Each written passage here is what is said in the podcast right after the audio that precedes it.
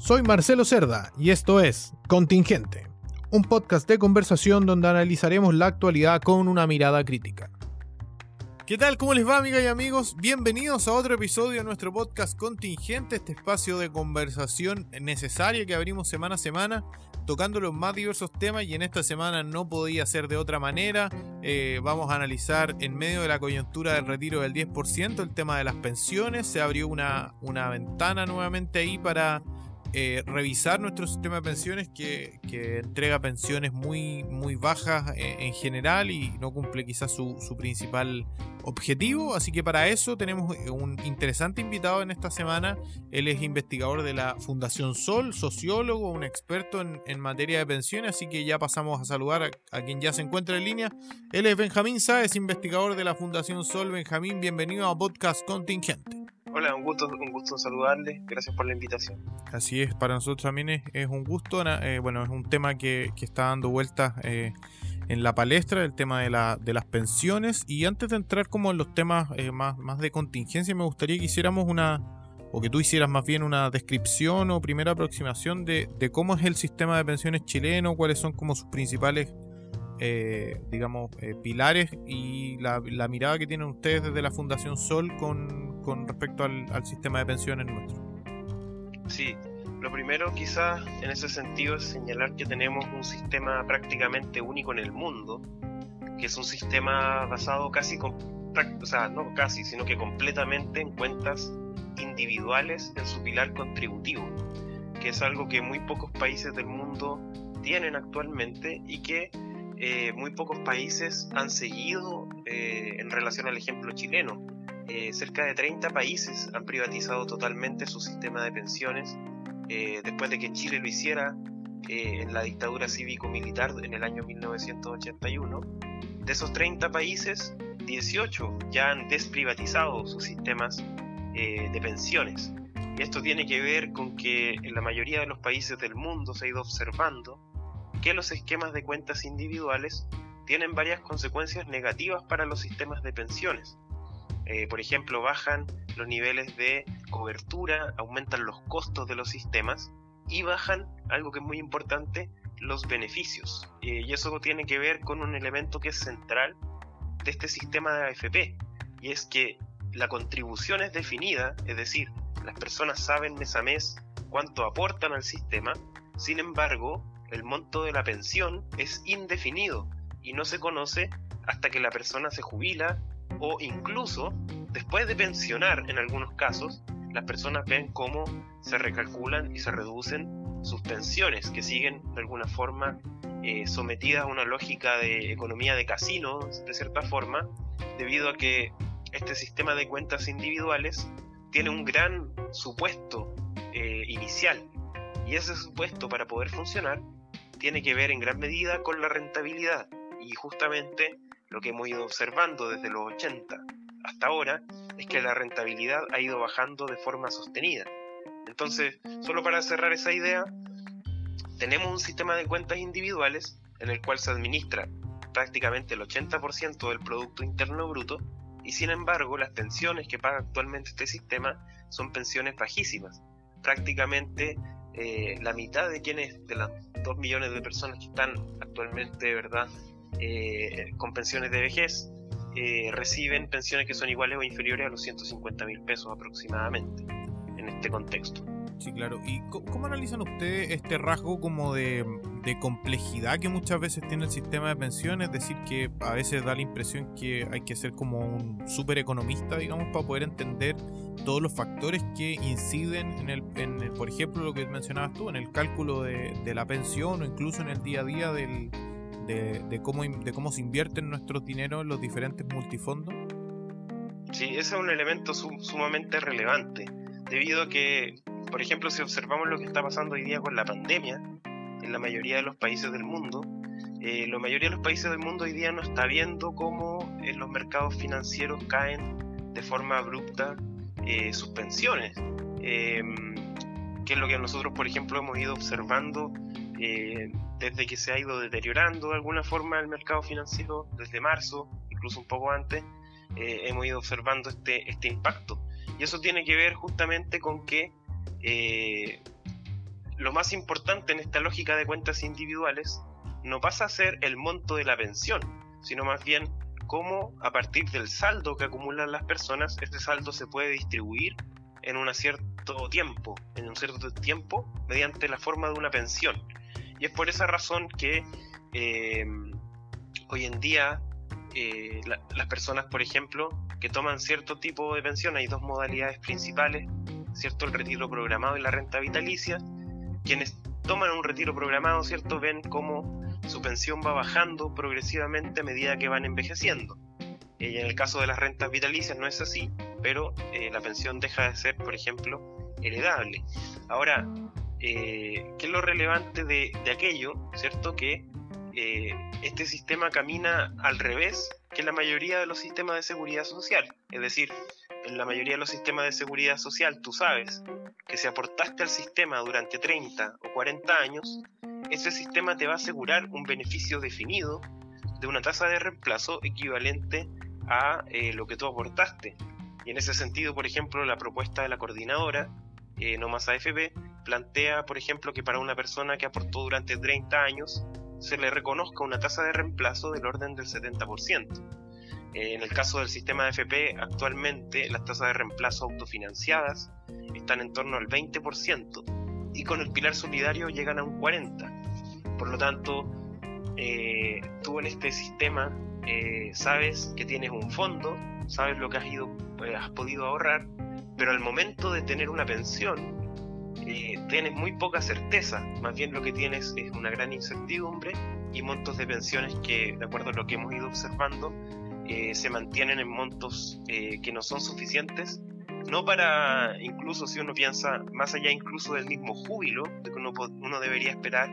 que una persona que pensiona, ¿cierto? Incluso se pueda dar una vida agradable, en este caso ni siquiera se cumple un estándar de llevar una vida mínima y suficiente de acuerdo a los estándares que existen en Chile. Entonces en ese contexto, eh, ciertamente que eh, lo que se entrega no es un beneficio definido que va a acompañar a la persona eh, durante su vejez con cierta certeza y capacidad de proyección y conocimiento, sino que más bien es una obligatoriedad individual ¿cierto? De mantener este ahorro, de no poder utilizarlo de otra forma, no poder, por ejemplo, incorporar lógicas solidarias, etcétera. Y finalmente, ¿cierto? Eh, un ahorro forzoso que obliga a las personas a, eh, de una u otra forma, eh, mantenerse en este sistema. Por lo tanto, ese poco más de millón de personas que hoy día recibe una pensión de vejez, de una u otra forma, y que recibe, ¿cierto? Esto que comentábamos, pensiones que son iguales o inferiores a los 150 mil pesos, son personas que están de alguna manera obligadas, cautivas en este sistema de cuentas individuales y que no tienen, no tienen la opción de, por ejemplo, decir, nosotros y nosotras queremos un sistema de seguridad social. Así es, bueno, y en este escenario en el que tú, tú nos describías eh, anteriormente, es el que se produjo este, este famoso retiro del 10%. ¿Cómo han visto ustedes este proceso considerando bueno, primero que ya a esta altura el partido casi el, prácticamente el 70% de los, de los afiliados ya solicitaron el retiro y que, y que en, muchos aspectos se, se, demonizó, digamos, esto y que iba a colapsar la economía, que íbamos a tener mucho, eh, muchísimos problemas si es que se aprueba esta norma, pero ustedes desde la, desde la fundación hicieron un trabajo y demostraron que incluso el impacto en la pensión iba a ser más bien acotado. Correcto. Eh, ahí es muy relevante eh, cómo poder llevar adelante una discusión sobre otros ejes de lo que se ha estado discutiendo hasta ahora, eh, debido a que ese tipo de, argumentos, cierto entre comillas argumentos, porque más bien es una es una, una propaganda, al parecer una campaña del terror, empeoran el, clima del debate y dificultan que podamos llevar a fondo un debate sobre la seguridad social debido a que eh, hay importantes intereses que se han tejido además eh, en, este sistema de AFP. Es un sistema que está muy, eh, digamos, muy imbricado en todo lo que es el sistema financiero y el funcionamiento de las grandes empresas y los grandes bancos a nivel nacional. por los directorios de las administradoras han pasado reguladores, reguladoras del sistema, han pasado personas que hacen leyes respecto a la seguridad social y en ese contexto, eh, toda esta campaña del terror que se planteó respecto al retiro, la verdad es que dificulta bastante el debate y da cuenta del clima de discusión en el cual nos hemos mantenido hasta ahora. En ese sentido, el cuestionamiento actual a las administradoras, esta posibilidad, por ejemplo, de eh, un poco apremiante, ¿cierto? Porque también quizás nos faltó recalcar esto del contexto, eh, esta, esta política pública surge en, en, una situación en la cual el gobierno no ha ido con respuestas suficientes hacia las personas. Por lo tanto, surge como una respuesta mediante la cual son las mismas personas las que están diciendo eh, si yo voy a pagar mi crisis, ¿cierto? Al menos eh, déjame elegir cómo eh, la voy a pagar. Entonces, en ese contexto de discusión que se dio este retiro del proyecto, es decir, en un contexto en que no hay transferencias directas suficientes, se da además este clima del debate, que es un clima que nos de alguna forma nos han acostumbrado las administradoras, que además incumplen su rol en una industria regulada, debido a que al ser parte del sistema y al, tener ganancias sobre los 600 millones de dólares, por ejemplo, el año pasado, eh, las AFP deberían restarse de esta discusión cívica, de esta discusión democrática, eh, que no admite en este caso eh, la influencia del dinero y del poder. Hay que considerar que son instituciones que lucran con la administración de los fondos y por lo tanto su opinión, su parte, eh, su, participación en este debate es una participación que está mediada por un interés económico y eso es profundamente antidemocrático, sobre todo en un contexto en el cual las administradoras manejan parte importante de la prensa, parte importante eh, de la prensa en distintos formatos, escrita, radial, cierto, televisiva y digital, y por lo tanto es relevante, cierto, que podamos dar este debate sin campañas del terror,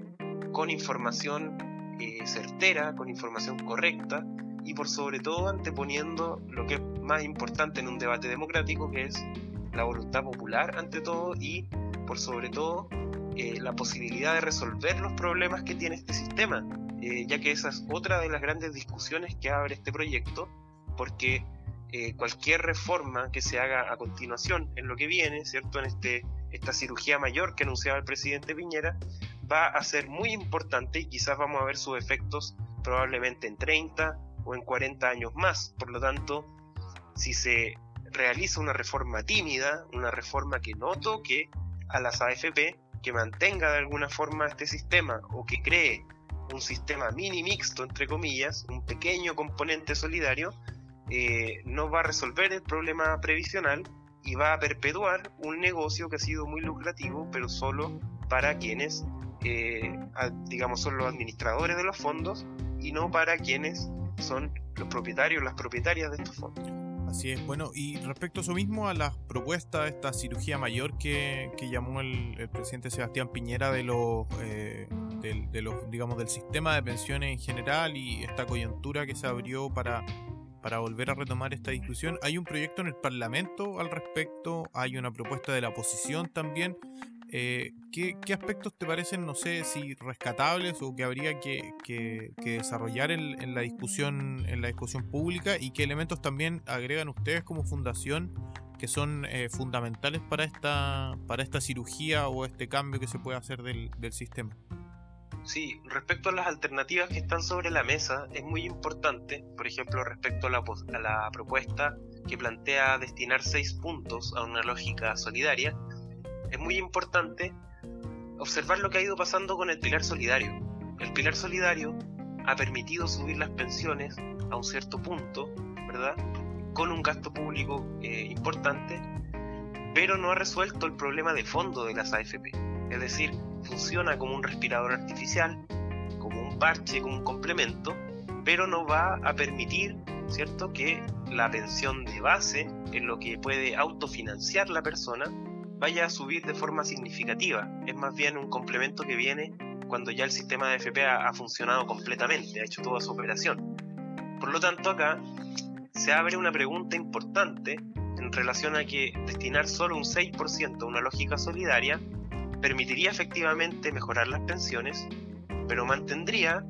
aún un aporte mayoritario en cuentas individuales que es justamente el sistema que está demostrando que no funciona para pagar pensiones. En ese contexto, es importante que nos preguntemos hoy por qué habríamos de negarle la posibilidad a las personas de que puedan optar por entregar su cotización completa, por ejemplo, a una lógica distinta, que no sea de ahorro forzoso en cuentas individuales. Esa libertad de elegir, por ejemplo, qué hacer con mi fondo hacia una lógica diferente, eh, sería un punto clave en esta discusión y que de alguna forma la propuesta que plantea la oposición lo cierra de inmediato. Eh, es importante no cerrar esa alternativa. ¿Por qué? Porque la única, el único argumento o la única razón para mantener el componente de cuentas individuales generalmente tiene que ver con temas o ideológicos o relacionados con el sistema financiero, etc. Y nosotros eh, vemos cómo se refleja en este retiro, ¿cierto? Que hay maneras de administrar estos fondos, de cambiar su uso, sin que esto genere un impacto masivo necesariamente a nivel financiero, a nivel económico. En ese contexto, por ejemplo, eh, es perfectamente posible que, la administración de ese dinero, ¿cierto? Y su uso pueda cambiar, por ejemplo, reconociendo cuánto aportó cada persona al sistema de cuentas individuales mediante lo que se conoce como un sistema de cuentas nocionales. Es decir, se puede pasar a un sistema con lógicas solidarias sin que la persona pierda lo que aportó de forma individual al sistema de AFP previamente. Por lo tanto, eh, hay alternativas, por ejemplo, para reconocer ese aporte, para complementarlo con esta lógica solidaria, y hay alternativas para eh, cambiar los destinos de los fondos, su administración, sin generar un impacto en el mercado financiero o a nivel, eh, digamos, de, la, de las empresas en general. Por lo tanto, desde ese punto de vista, hay un, elemento que, que, lo pone de alguna forma sobre la mesa la propuesta de la coordinadora No AFP y que es la factibilidad de realizar un cambio sustitutivo hoy y no solo su factibilidad, sino que también su conveniencia. De alguna u otra forma, lo que indican las cifras es que resulta mucho más conveniente tener un sistema que se base en la seguridad social, en la solidaridad, y que por ejemplo permita para que quienes tienen ingresos más altos, para quienes quieran complementar, la opción, por ejemplo, de un ahorro voluntario en una cuenta así como hoy día existe la APB, que es el lugar que la mayoría de los países del mundo le ha asignado estos esquemas de cuentas individuales, es decir, esquemas para complementar las pensiones que entrega la seguridad social y esquemas que van destinados sobre todo a los sectores de más altos ingresos, pero no a ser la base del sistema y eso es lo que de alguna forma eh, es importante que discutamos y para ello va a ser clave que discutamos sobre el destino del 10% y no solo del 6% adicional. Exactamente. Y respecto, bueno, hay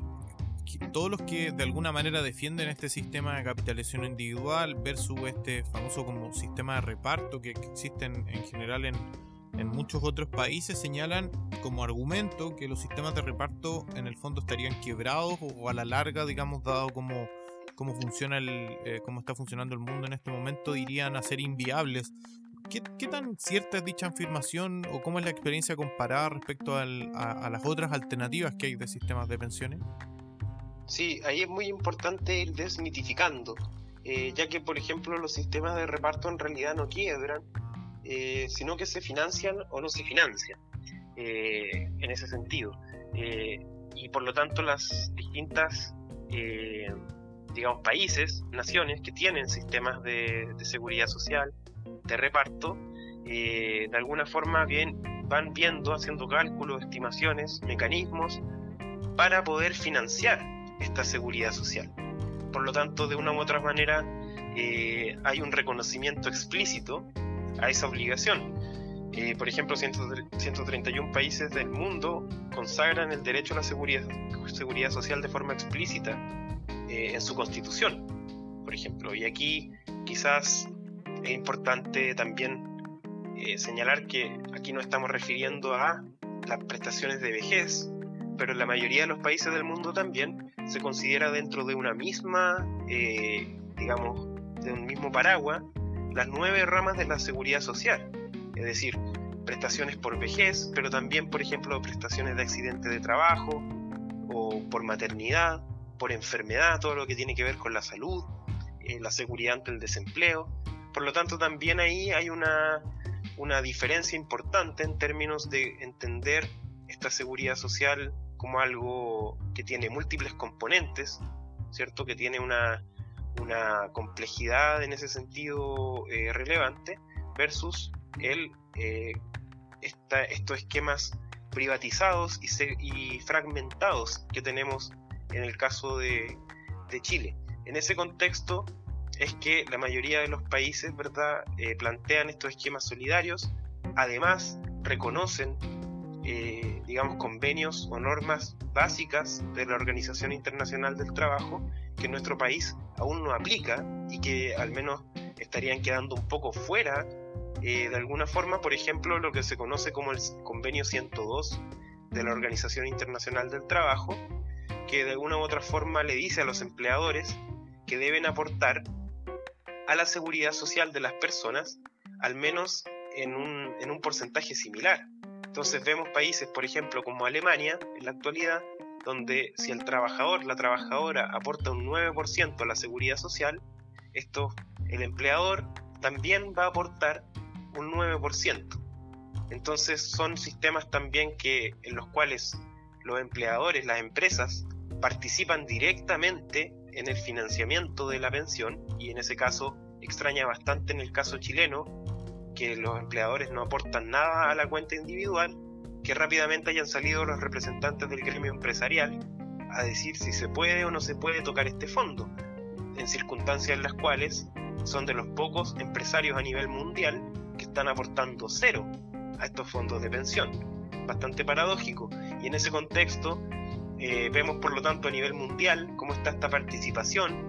eh, importante de las empresas y también vemos eh, como incluso en países de edad avanzada, por ejemplo como Japón, eh, estos países han logrado incluso mantener eh, sistemas de reservas técnicas, que es lo que se conoce como excedentes que generan los sistemas de pensión y que invierten en distintos instrumentos para poder tener un colchón que les permita hacer frente justamente a elementos como el mismo envejecimiento poblacional. En este contexto, si la mayoría de los países europeos, que están más envejecidos que Chile, ¿cierto? o países como el propio Japón, que es uno de los más envejecidos a nivel mundial, logran mantener un sistema de reparto, eh, ese es un argumento relevante que lo consideremos, ¿cierto? Porque eh, si bien en muchos países se discute hoy día sobre cambios paramétricos, es decir, subir algunas edades de jubilación, etcétera, en muchos países vemos cómo no se discute, la verdad, sobre reducir los sistemas de reparto y más bien vemos que estos generan eh, excedentes. Por ejemplo, conversábamos de Japón. Por ejemplo, actualmente el gobierno japonés tiene un fondo de inversión para eh, su fondo de pensiones que supera el 25% del Producto Interno Bruto de Japón. Por lo tanto, es un fondo bastante importante y grande que, eh, por ejemplo, se invierte hoy día para darle una mayor espalda a ese sistema y así como ese, eh, hay otros eh, países que también manejan este tipo de fondos y que no tienen desde ese punto de vista restricciones a mantener un sistema de reparto, más bien van viendo cómo lo pueden financiar mediante una alza impositiva, mediante alzas en las cotizaciones, mediante cambios en los parámetros de la edad de retiro y ese tipo de elementos. Entonces, lo que vemos más bien es que la mayoría de los países del mundo está viendo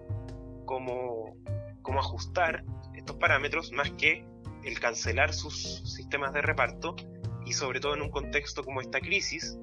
en la cual eh, las pensiones juegan un rol fundamental, es decir, cuando sube el desempleo, cuando hay un ataque de alguna forma a, a las empresas por esta situación de pandemia, ¿cierto? Hay una dificultad en el ámbito económico, eh, puede ser muy importante un ingreso que no depende del trabajo, como son las pensiones, al menos no del trabajo presente, sino que del trabajo pasado. Y en ese sentido, las personas adultas mayores en Chile tienen una espalda muy pequeña para poder soportar esta crisis. Eh, y, un sistema de pensiones robusto, ¿cierto? Que entregue beneficios suficientes, sí permite, por ejemplo, mantener ciertos niveles de consumo en actividad, permite eh, amortiguar esta caída de ingresos en los hogares, por lo tanto se está observando también en esos países que tienen seguridad social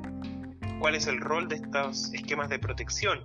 cuál es el rol, por ejemplo, de tener beneficios garantizados de salud en un contexto como esta pandemia que estamos viviendo, en, esa línea de ir mirando la seguridad social más allá de las pensiones. Entonces, eh, ese, toda esa mirada que está en el mundo hoy día, muy vigente, eh, de alguna forma tenemos que tratar de, ir capturándola, de ir observando cómo debaten otros países sobre las pensiones, porque nos vamos a dar cuenta que, estamos en una sintonía muy distinta.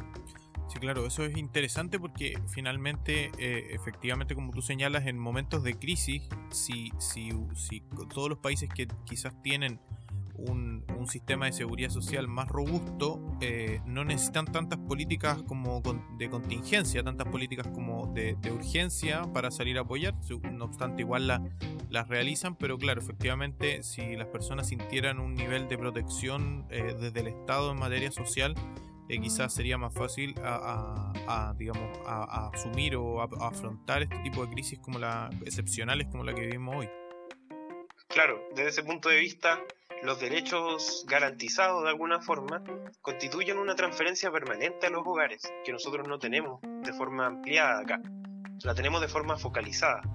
Entonces ese es el impacto que lo que hemos visto es que frente a la pandemia las autoridades han seguido aplicando un libreto, que ha sido el libreto de los últimos años, no, no, no me refiero a este gobierno, sino que es una, una política de Estado, es bien amplia,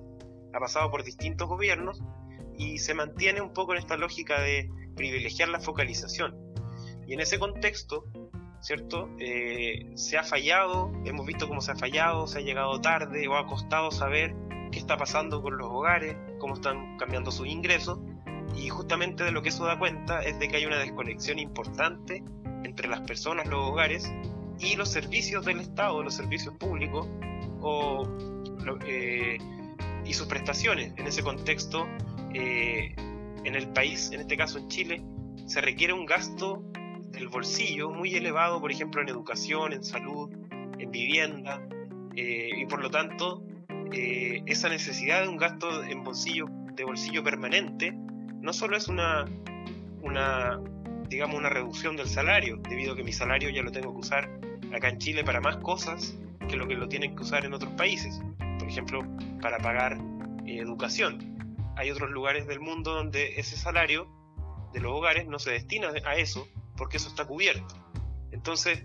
justamente en este contexto de pandemia, en que desaparecen los ingresos del bolsillo de los hogares, porque no pueden generar su actividad laboral de forma constante, eh, es que notamos esto de que no tenemos ese salario social, entre comillas, que hoy día podría hacer que nuestro dinero no se tuviera que ir destinado, ¿cierto?, totalmente en gastos eh, que podrían estar siendo cubiertos mediante otros mecanismos. Y por lo tanto,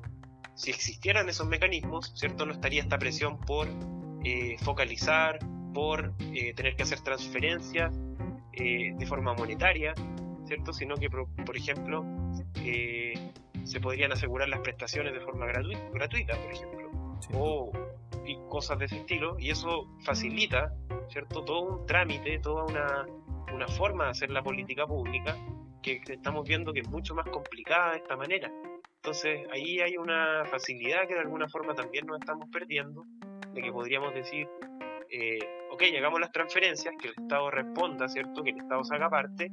pero en vez de estar en esta lógica de postular, de tener que revisar los antecedentes de la gente, o incluso con formularios que, que inducen a error, como lo que estamos viendo que pasa con el bono de 500 mil pesos hoy, eh, vaya, nos podríamos ahorrar bastante y sobre todo, que esto es muy importante, eh, podríamos ahorrarnos un, un estrés sanitario, porque justamente al estar obligados a generar un gasto de bolsillo permanente en los hogares, las personas de una u otra forma se ven empujadas a estar generando una actividad económica independiente de ciertos riesgos que pueden correr, ¿cierto? De forma individual y colectiva, y de forma también eh, que han hecho ciertas empresas, por ejemplo pidiendo estos, estos permisos colectivos, en algunos casos cambiando su giro ah, eh, de empresas que no son esenciales.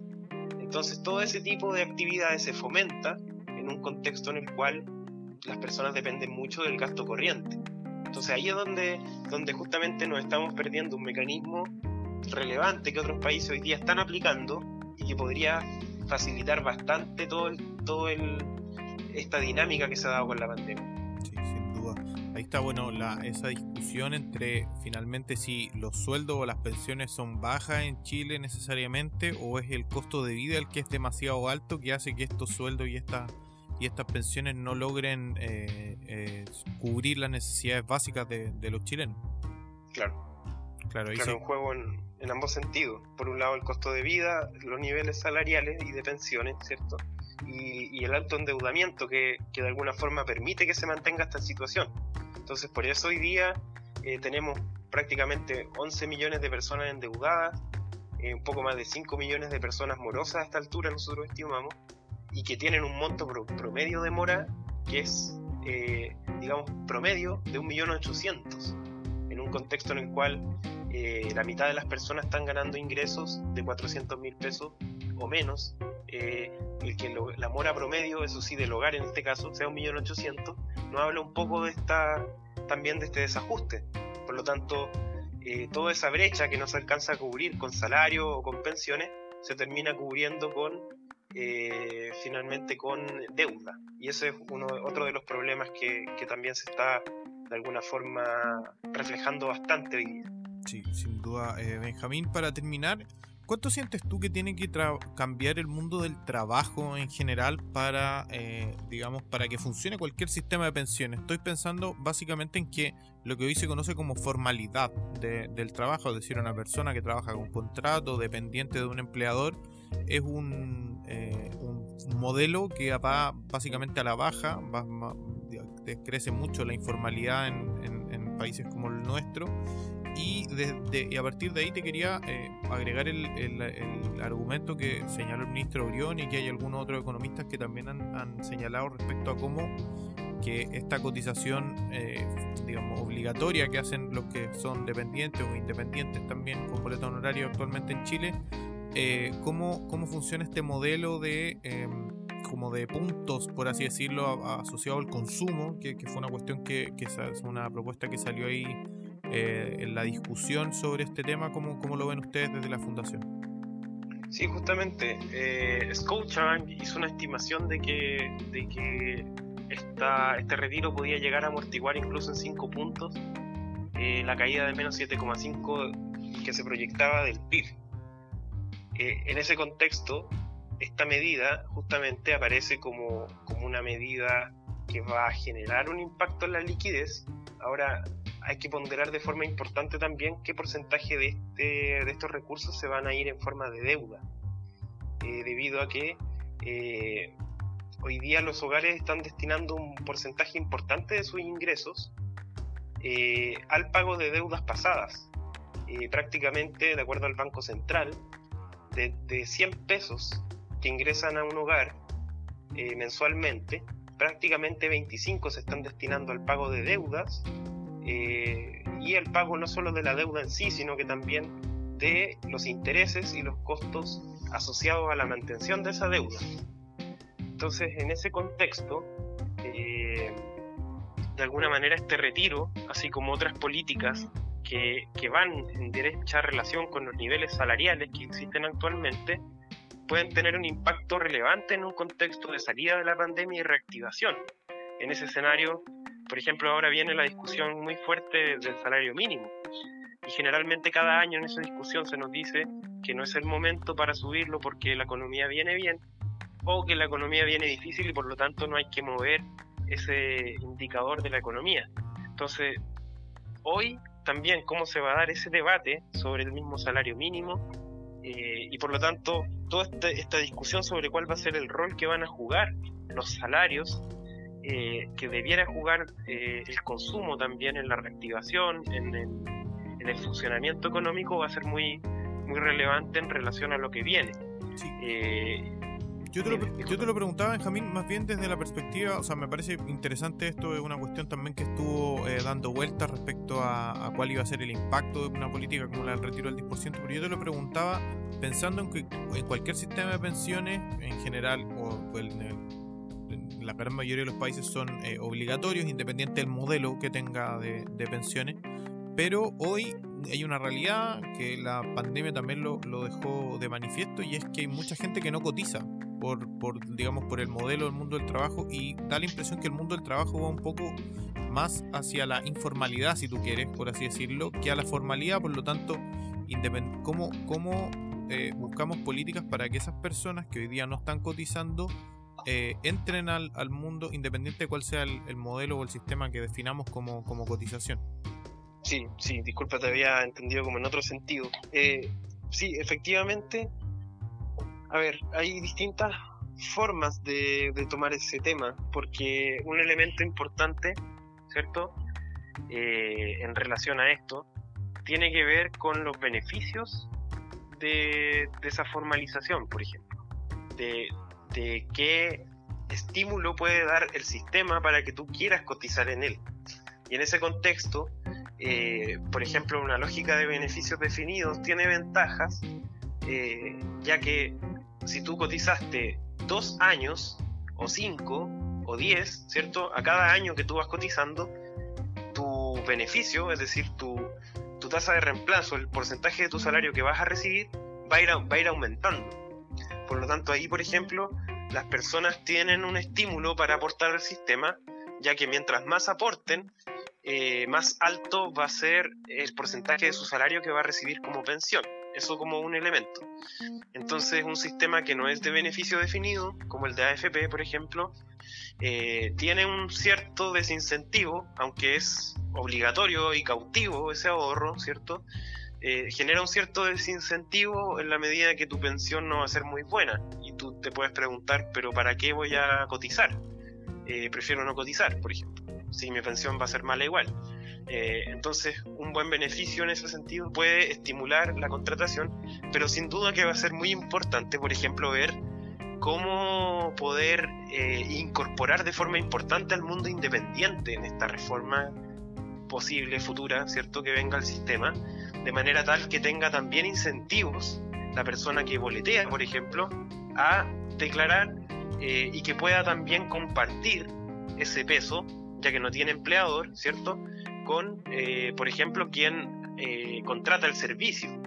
que pueda, por ejemplo, ser un pago eh, de, la, de, la, seguridad social, mitad quien contrata el servicio, mitad quien lo realiza, por ejemplo.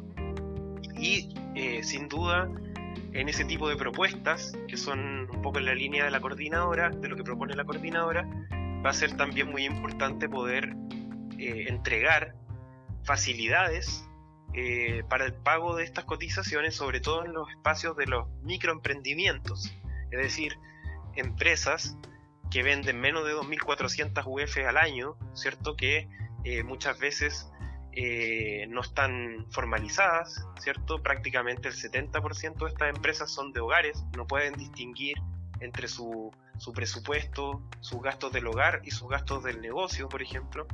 Eh, no, están, no están inscritas en el servicio de impuestos internos o no tienen un permiso para operar y en su gran mayoría ¿cierto? Eh, prácticamente la mitad de ellas genera ingresos que son iguales o inferiores al salario mínimo. Entonces, esos tipos de emprendimiento que son en general eh, de los 2 millones aproximadamente de microemprendimientos que hay a nivel nacional, eh, prácticamente el 80% son unipersonales, es decir, es una persona emprendiendo. Y en ese contexto, por ejemplo, el, el que la persona que contrata el servicio ponga una parte de la cotización puede ser una solución importante pero hay que buscar una solución más específica para aquellas empresas que tienen 10 trabajadores o menos y que generan menos de 2.400 UF al año, de forma tal que su pago de pensiones no termine liquidando ¿cierto? la posibilidad de eh, generar recursos y de mantener su actividad. Entonces, en ese contexto, va a ser clave poder eh, entregar beneficios definidos por una parte y por otro también poder eh, tener un plan, un proyecto eh, para ir incorporando a personas que han quedado excluidas de la seguridad social de forma histórica. Entonces acá eh, hay, una, hay una deuda en ese sentido con las personas que, por ejemplo, hoy día están en, una, en un microemprendimiento informal o que, o que están sin contrato, por ejemplo, trabajando de forma asalariada. y también, además de esas personas, para quienes nunca han aportado la seguridad social, que este sistema de AFP los, digamos, solo le responde al 60% más pobre, pero si una persona, por ejemplo, está en el 61% más pobre eh, y no aportó a la seguridad social, queda sin pensión. Entonces, eh, para esas personas también, que, muchas de ellas eh, están o trabajan siempre en la informalidad, o hacen trabajo esporádico, o más bien nunca hacen un trabajo remunerado, sino que solo trabajan no remuneradamente, debiesen tener también una, solución de este sistema, que generalmente en los sistemas de seguridad social se hace mediante una pensión universal, que es decir, se reconoce un monto mínimo de, pensión para todas las personas que lleguen a una cierta edad, independiente de si fueron capaces o no de aportar eh, remuneradamente al sistema. Entonces son al menos esos tres aristas. Hay que tener una arista hacia quienes nunca han contribuido, hay que tener otra hacia quienes tienen empresas muy pequeñas, muchas veces informales, y a quienes tienen un emprendimiento personal o son más bien por cuenta propia y, probablemente no, no van a poder, eh, digamos, si el empleador hoy día va a tener que poner una parte, estas personas por cuenta propia van a tener que tener otro mecanismo para que ese, ese, ese aporte pueda hacerse efectivo. Así es, Benjamín. Bueno, te queremos agradecer por estos minutos. Nos pasamos un poquito de lo que, de lo que habíamos conversado, pero es un tema muy interesante que, que sabemos que es muy, muy importante para muchas personas y dado que estamos en, en una coyuntura bien especial, era muy, muy importante conocer la, opinión de, de, gente como, como tú que investigan en este tema y que están siempre ahí al, al detalle de lo que de lo que está pasando. Así que te queremos agradecer por estos minutos eh, a ti Benjamín por, por haber conversado con nosotros. Muchas gracias Marcelo y bueno, ahí queda nuestro contacto para si tienen otra, otro requerimiento en el futuro, nos puedan también hacer llegar. Así es, por supuesto. Muchas gracias Benjamín. Muchas gracias, que estén muy bien Marcelo. Igualmente, hasta luego. Esto fue Contingente. Síguenos en nuestras redes sociales arroba contingente-podcast en Instagram y contingente en Facebook.